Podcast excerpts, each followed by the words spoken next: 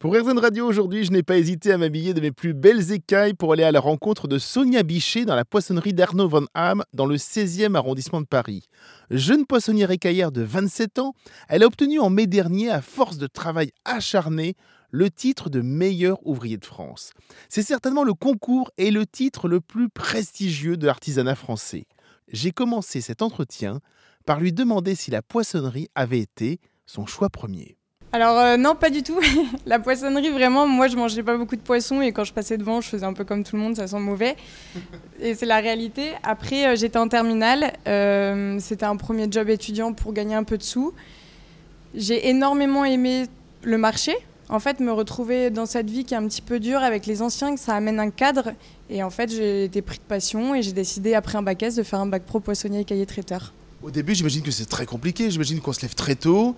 Je sais pas, euh, j'imagine 4, h 5 h du matin. On va justement au marché général. Et après, justement, on prend les poissons, les récupère. Et surtout, il y a les grands bacs de glace, comme là, on peut voir. Enfin, voilà, c'est un métier très compliqué. Oui, ouais, c'est un métier qui est dur. Après, c'est un métier, euh, si on enlève la dureté, qui amène énormément. Et il faut arriver à passer derrière ses a priori. Euh, moi, aujourd'hui, je suis très heureuse d'être poissonnière. Et je pense que c'est pas grave d'avoir des choses qui sont dures dans nos métiers. Si on les connaît, au final, tout ce qui arrive peut que être beau, normalement. Alors en 2015, donc là, vous êtes poissonnière déjà depuis quelques temps. Vous avez remporté le concours du meilleur apprenti de France.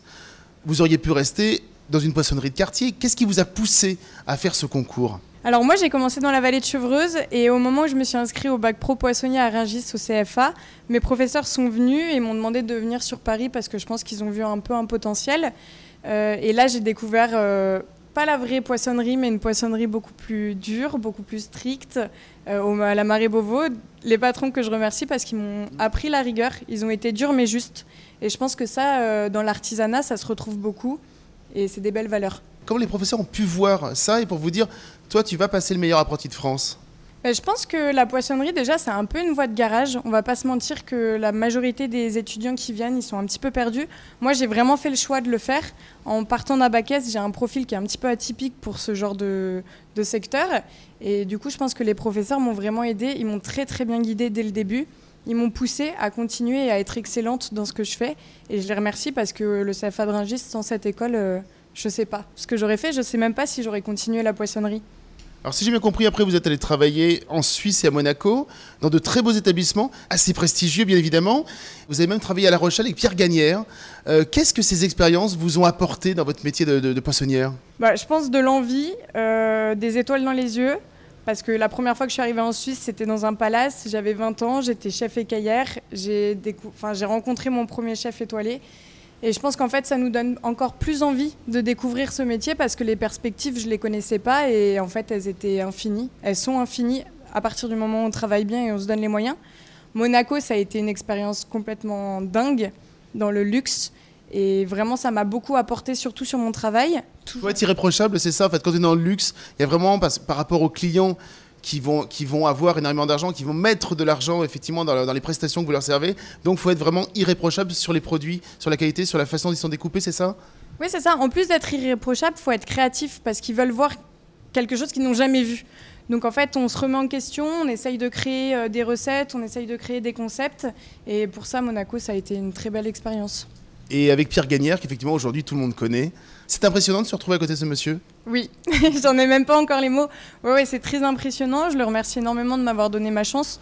Euh, ça a été aussi le début de la cuisine pour moi. On a commencé à faire les plateaux de fruits de mer cuisinés. C'est quelque chose que j'ai jamais arrêté de faire et qui me plaît de plus en plus. Et euh, je le remercie. Ça a été vraiment le premier pied euh, dans cet univers cuisine. Chef mondialement connu, excellence encore. Et du coup, j'ai été très heureuse de travailler à ses côtés.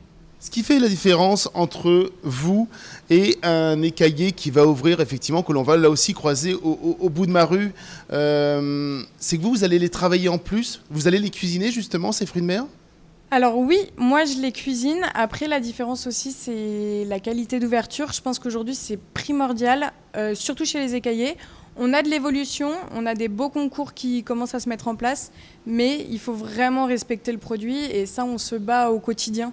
Euh, pour euh, faire évoluer notre métier. Et après, oui, une fois qu'on sait bien ouvrir les coquillages, qu'on a une bonne cuisson et une bonne connaissance du produit, on peut s'amuser à les cuisiner. Comment justement vous avez employé le mot de créativité? Comment est-ce qu'intervient la créativité dans votre métier?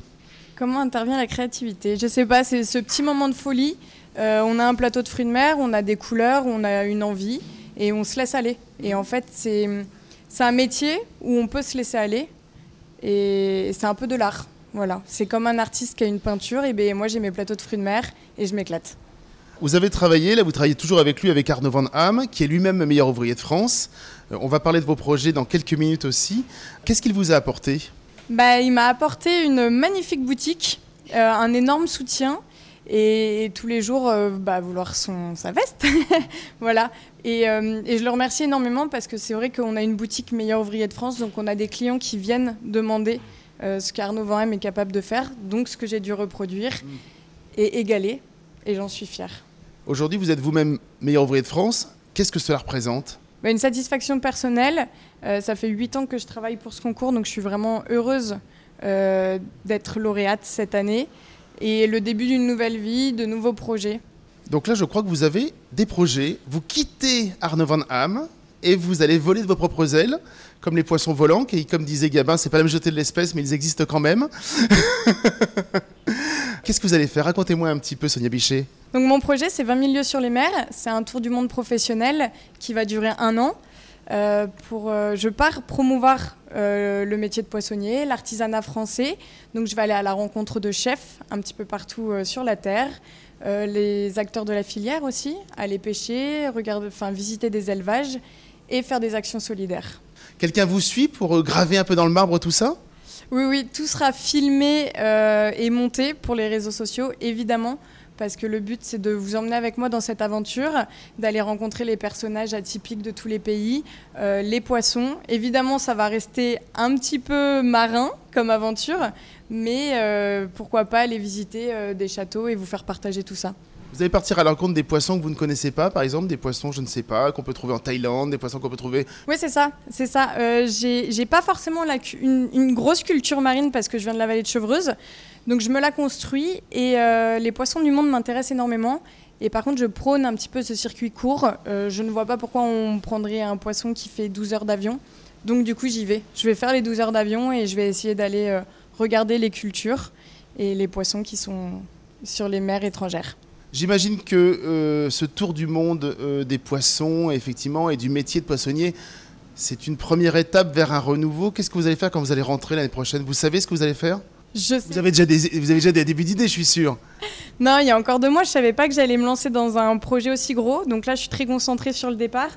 Euh, je pense qu'en rentrant, je vais continuer à vivre de ma passion, à écouter ce qu'on peut me proposer, à redonner surtout. Et je pense que ça sera aussi le moment de m'installer pour pouvoir former et, et m'épanouir personnellement. Merci Sonia Bichet. Avec plaisir.